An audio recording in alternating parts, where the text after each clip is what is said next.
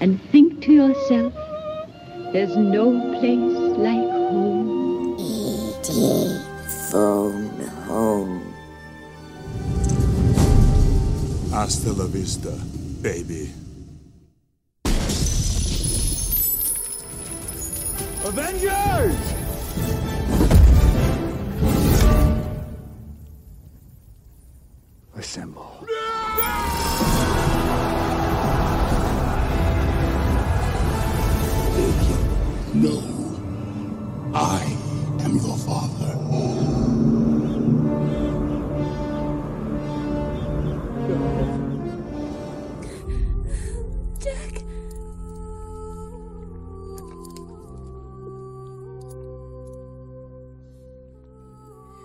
Impresionante, ¿verdad?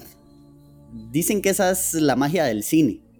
El mar de emociones que te puede hacer sentir en un segundo es increíble.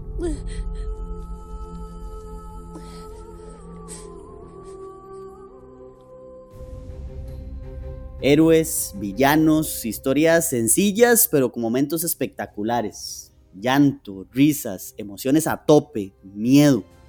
Todo aquello en lo que la industria del entretenimiento gasta miles de millones de dólares cada año. Yo definitivamente soy un fan.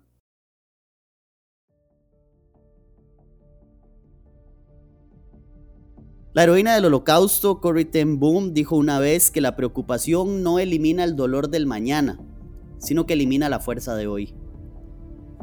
A pesar de que a mí me encanta el cine, la verdad yo tengo que confesar que nunca fui fan de las películas de terror.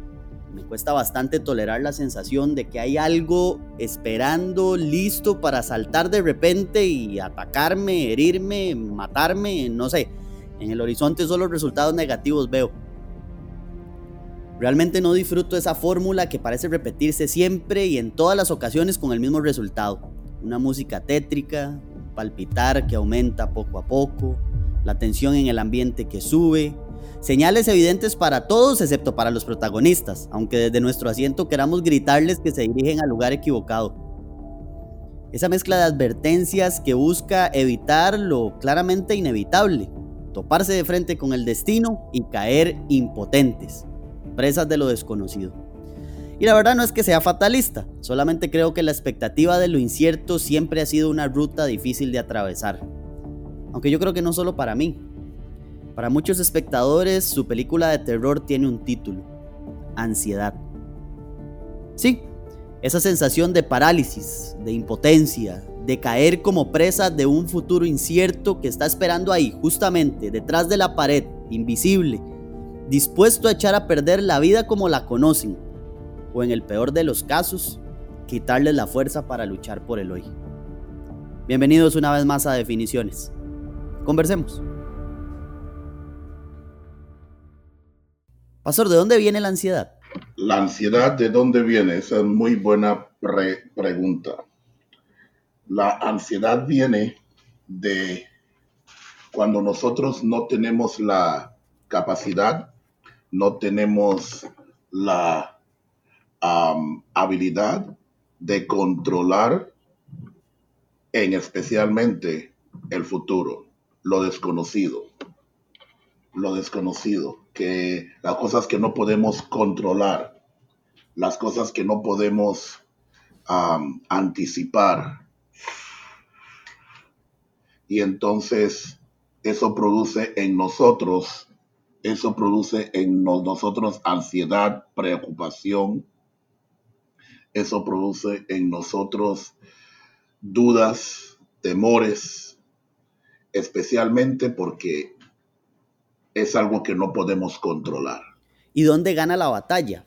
¿Por qué a tal punto de que nos imposibilite a, a proyectarnos y que elimine realmente esa fuerza de luchar por las cosas que tenemos ya? Bueno, porque gana la batalla porque afecta nuestras emociones, afecta eh, nuestra mente, afecta nuestra capacidad de pensar, de decidir, de actuar, de tener una visión clara cuando somos víctimas de la ansiedad, literalmente todo se nos nubla. Literalmente no vemos un mañana. Literalmente no vemos una salida y por eso la ansiedad y por eso la preocupación. Vemos las cosas mucho más grande de lo que verdaderamente son y nos vemos nosotros bien pequeños ante la inmensidad de ese obstáculo. Y ahí es donde gana la batalla. Primero en nuestra mente y luego en neutralizarnos para la acción. Eh, entonces es un tema meramente mental. O sea, si nosotros nos planteáramos un campo de batalla entre la ansiedad y, nosotros, eh, sería en la mente donde se lleva a cabo ese, ese combate. Bueno, es que en dónde más sería. Si pudiéramos comprar una solución para la ansiedad, todos lo compraríamos y tendríamos ahí un frasco de pastillas para, ah, o un frasco de, ¿me, ¿me entiendes? De una bebida que quitara o que diera ansiedad, pero no es así.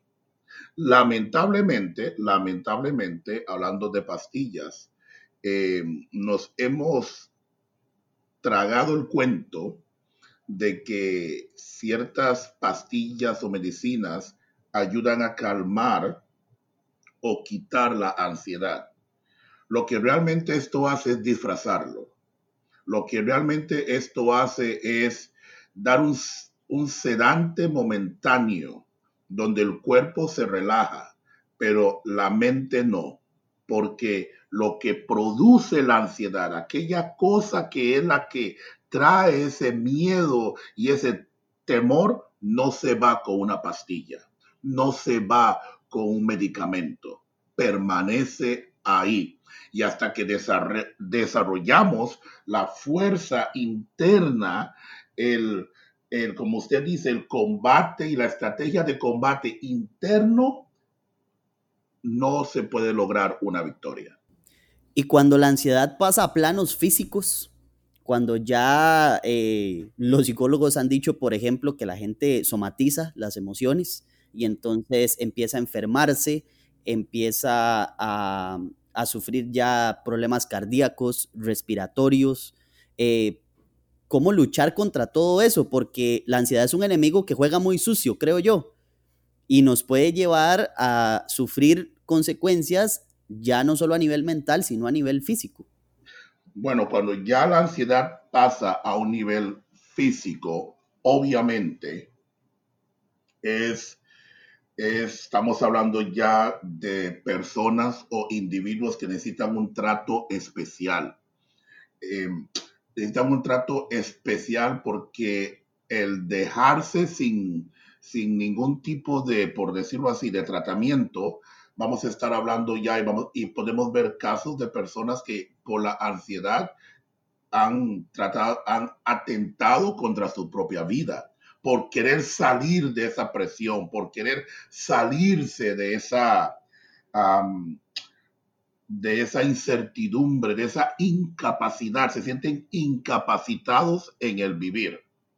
Ahí ya estamos hablando de problemas que tienen que ser tratados con psicólogos, ¿sí? Y, pero, y también con cierto medicamento. Pero pasa lo siguiente.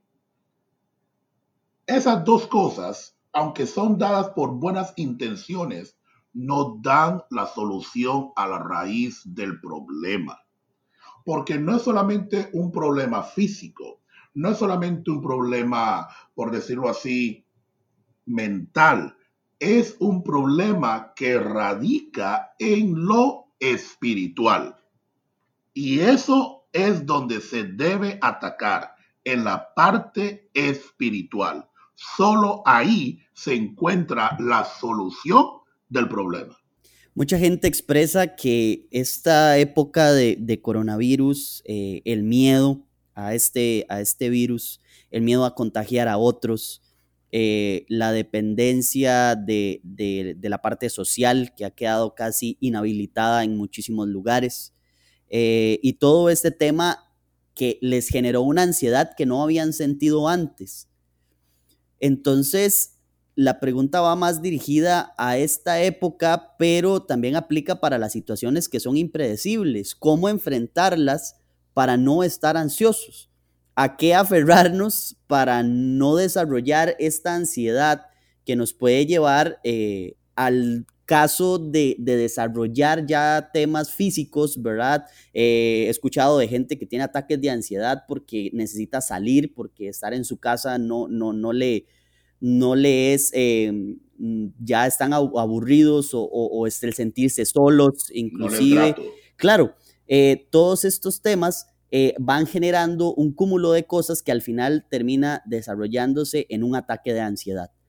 Entonces, cuando la situación es así de impredecible, que no sabemos si vamos a estar contagiados mañana, si un familiar va a aparecer contagiado mañana, cómo enfrentar eh, la preocupación. Hay varias cosas que uno tiene que entender con esto, hablando específicamente de la pandemia que estamos viviendo.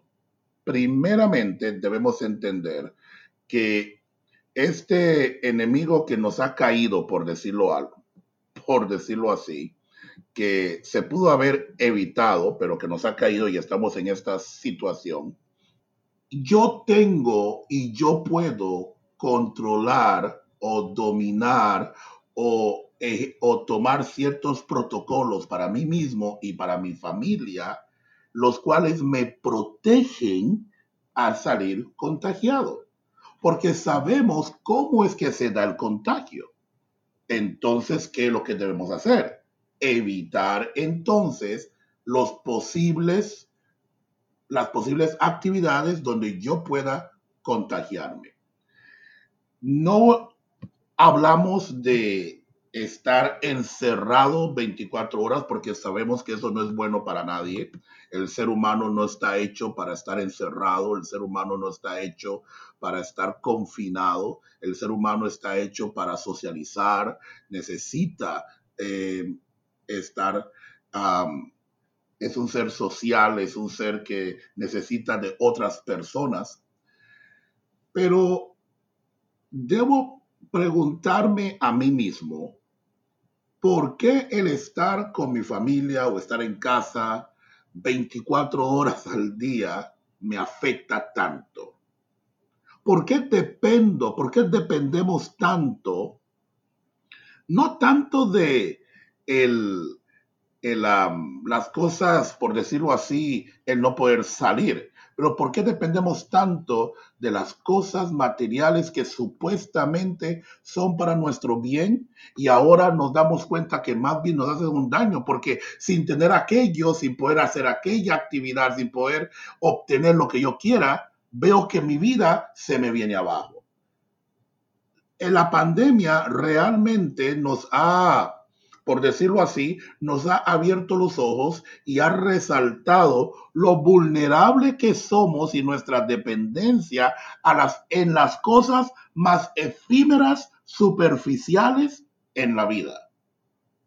Deberíamos gozar el, y, y amar el tiempo de pasar con el esposo, con la esposa, con los hijos, deberíamos agradecer la oportunidad que hay de poder pasar más tiempo en familia, conversar y compartir.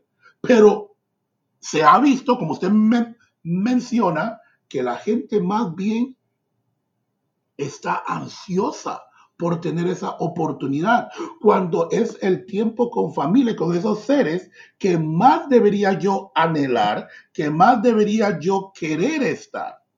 Entonces ya ahí eso muestra que hay un problema más profundo, que ese es el que se debe tratar.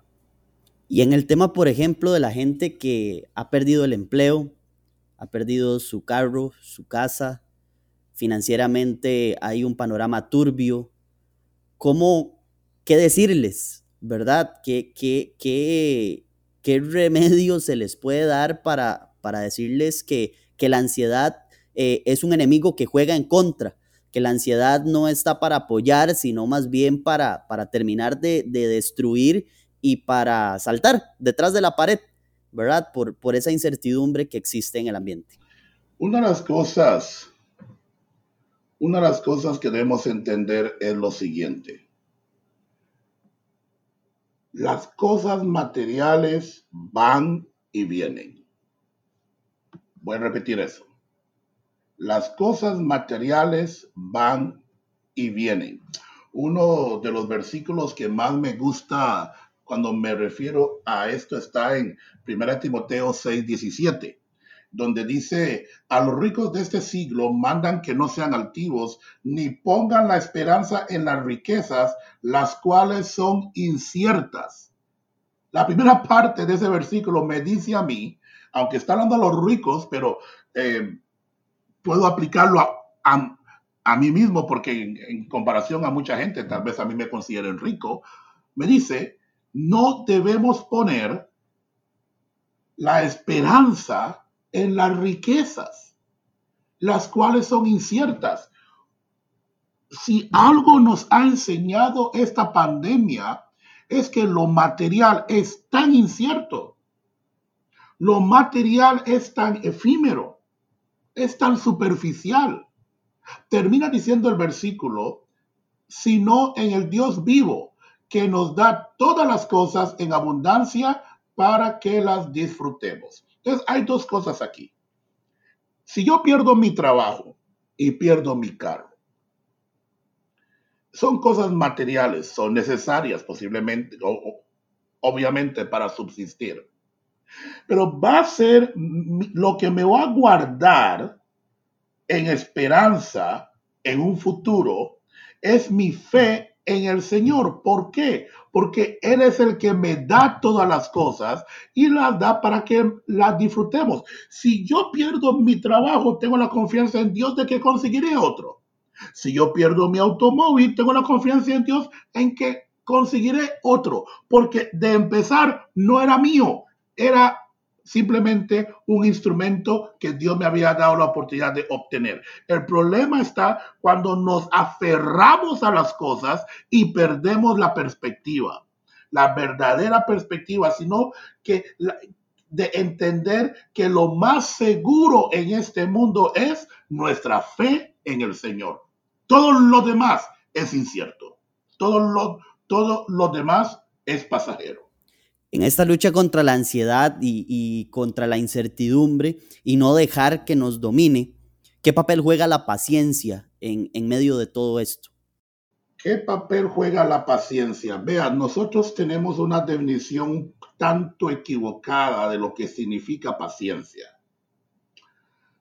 Nosotros pensamos, cuando se habla de paciencia, pensamos en que la paciencia es sentarme ahí y esperar y estar tranquilo y realmente esperar que las cosas se den, ¿verdad?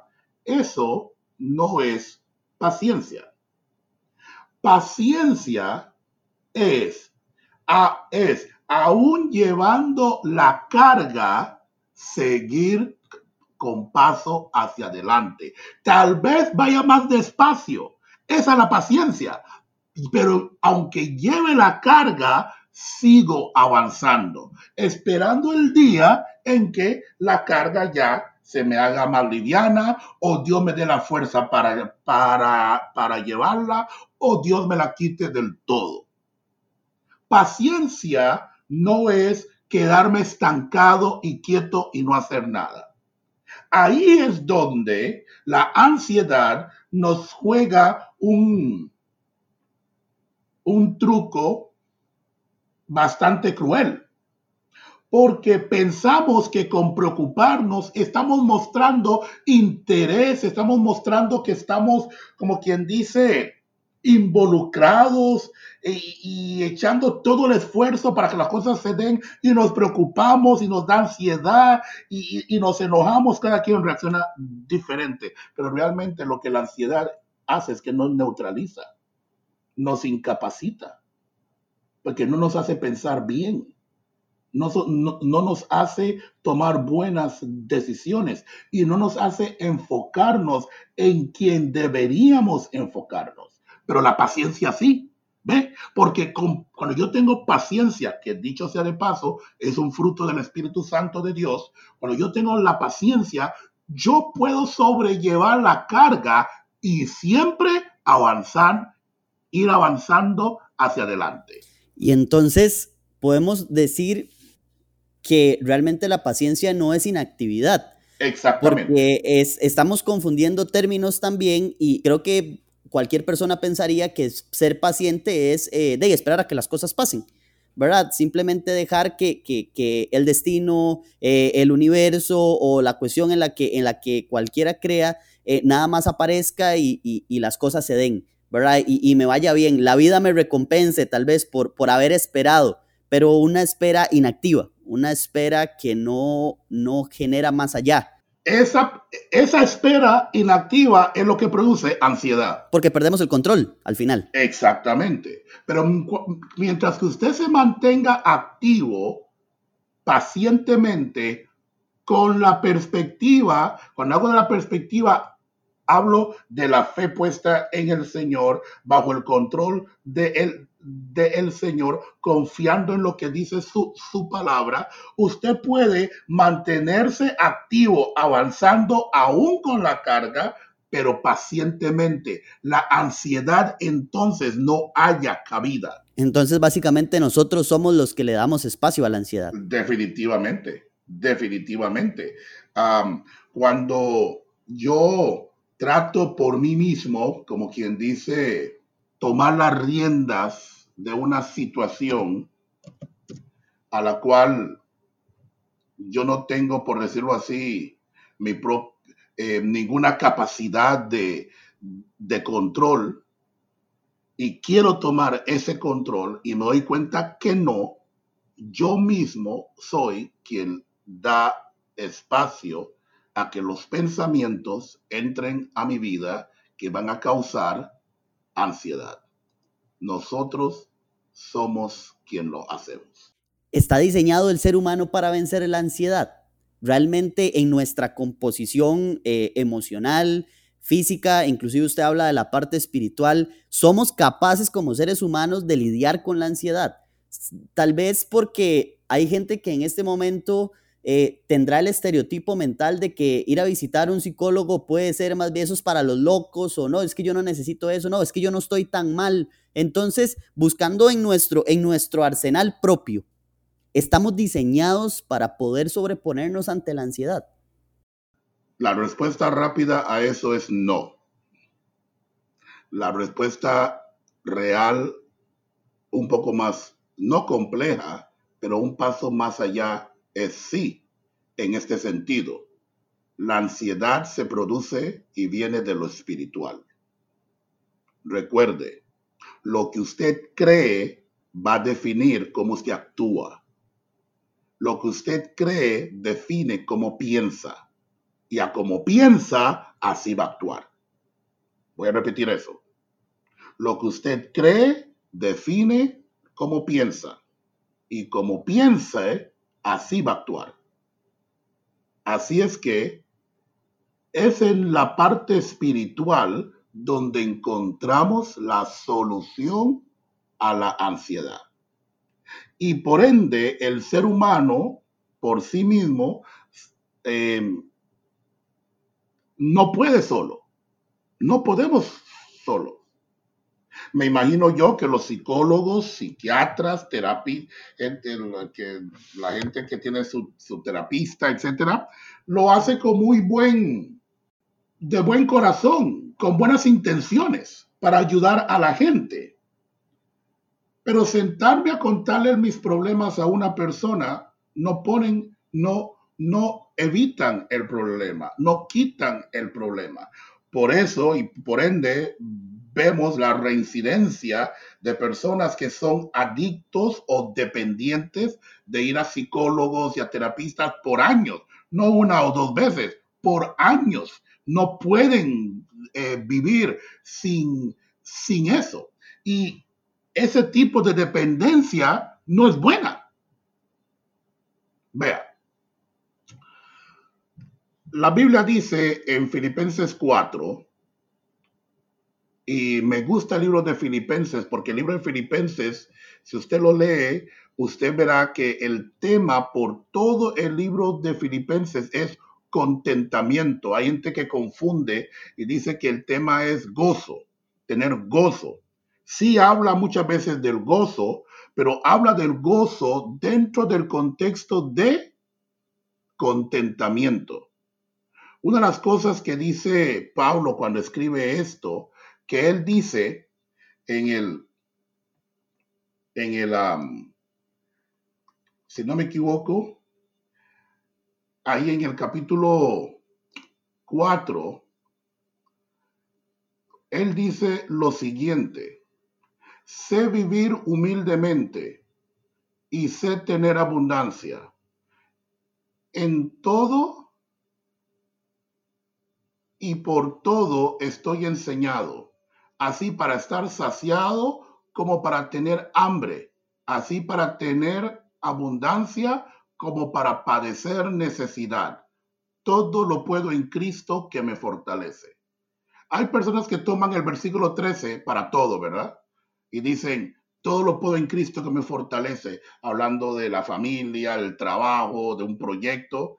Y ok, pero el real, la real y verdadera interpretación de ese versículo viene del contexto de lo que dice el versículo 12, donde Pablo está declarando y diciendo, yo sé lo que es vivir humildemente y sé, y sé tener abundancia. Yo estoy enseñado en las dos cosas, así para estar saciado como para tener hambre. O sea, yo sé lo que es pasar hambre. Yo sé, yo estoy enseñado para tener abundancia como para padecer necesidad. ¿Cuál es nuestro problema? Solo estamos enseñados y solo queremos estar bien. Solo queremos vivir bien. Solo queremos pasarla bonito y tener todo bien.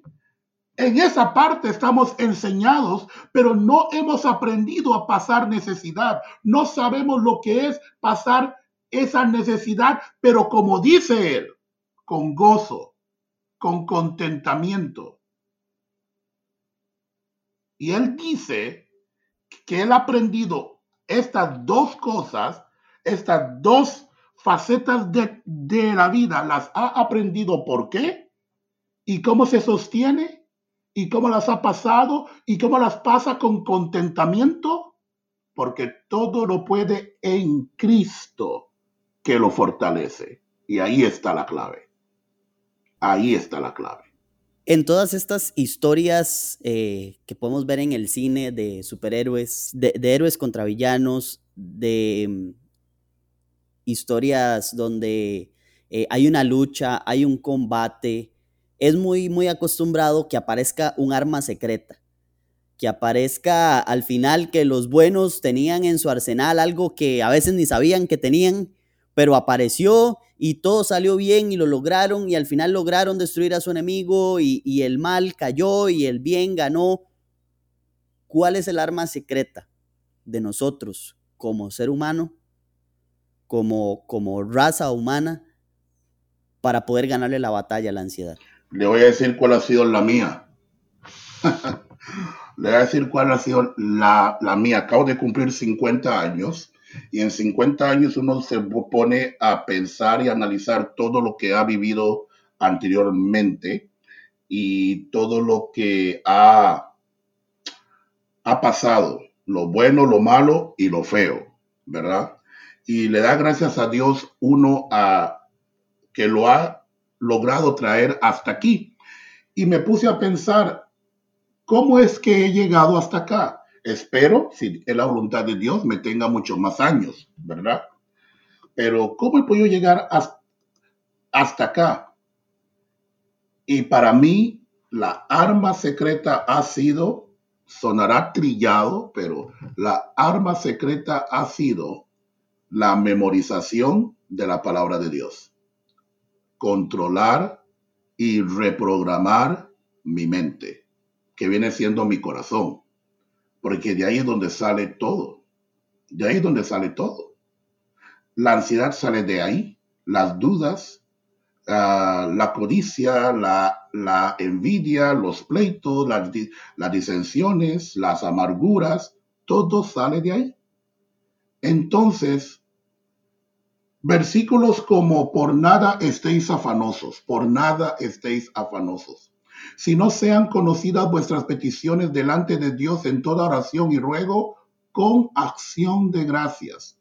Ese versículo me ha enseñado a mí a lo largo de los años de que A mí me han sucedido cosas inesperadas, de verdad, inesperadas, que de repente recibo una llamada, de repente em, alguien hace algo o dice algo, de repente una traición, etcétera. Pero dice ese versículo que en ese momento en que siento la preocupación, el susto, el afán, el, el que qué va a pasar, por nada estés afanoso, rey, si no sea conocida tu petición delante de Dios con toda oración y ruego. El primer paso cuando me ha sucedido cosas como esa es ir y orar a Dios. Y dice, con acción de gracias. Darle gracias a Dios por este momento que estoy pasando incierto, por esta incertidumbre, por este viento contrario. Dale gracias a Dios. Y parece, eh, ¿me entiende? Algo imposible de hacer, pero viera usted qué cambio le da al alma cuando uno le da gracias a Dios por las cosas adversas que vienen a la vida. Podría cambiar entonces la visión, podría cambiar la visión, el agradecimiento. Ser agradecido podría darnos una perspectiva más fresca de la situación y, puede ser un aliado también en, en, la lucha contra la ansiedad.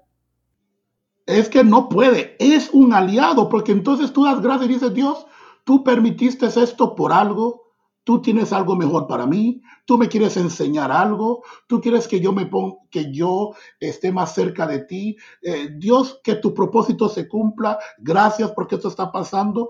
Y vea, Alejandro, lo que, lo que esa oración agradeciendo a Dios por eso inesperado, lo que pasa, por lo menos lo que ha pasado en mí, es que calma las aguas dentro de mi alma como usted no tiene idea ha traído una paz como usted no tiene idea.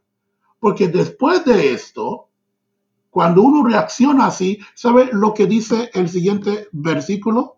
Y la paz de Dios que sobrepasa todo entendimiento va a guardar vuestros corazones y vuestros pensamientos, ¿saben quién? En Cristo Jesús. Cuando yo, esa ha sido mi fórmula mi, como usted dice, mi arma secreta ante la incertidumbre en la vida. Tomar esos dos y aplicarlos. Y verdaderamente trae una paz que sobrepasa todo entendimiento. Personas me preguntan, pero si está pasando esto, ¿cómo usted está tranquilo? En la paz de Dios.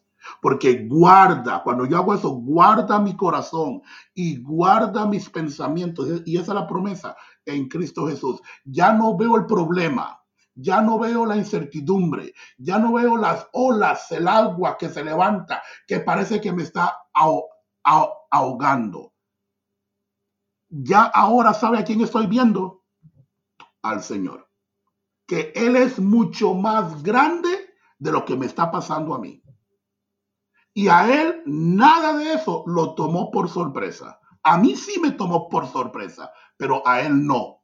Entonces él sabe lo que está haciendo. Él sabe por qué lo permite. Entonces yo descanso en él y ya no me enfoco en la situación. Y con paciencia sigo avanzando, esperando el día en que me quite la carga, la haga más ligera o me dé las fuerzas para sobrellevarla.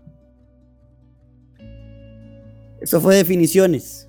Los conceptos de siempre, pero ahora. Esperamos que hayan disfrutado este podcast. Suscríbanse y compártalo también con alguien que tal vez eh, lo necesita. Y si desean apoyarnos más allá en este esfuerzo, es cuestión de dar clic ahí en el botón de support y así podemos mantener este espacio sin publicidad. Hasta la próxima.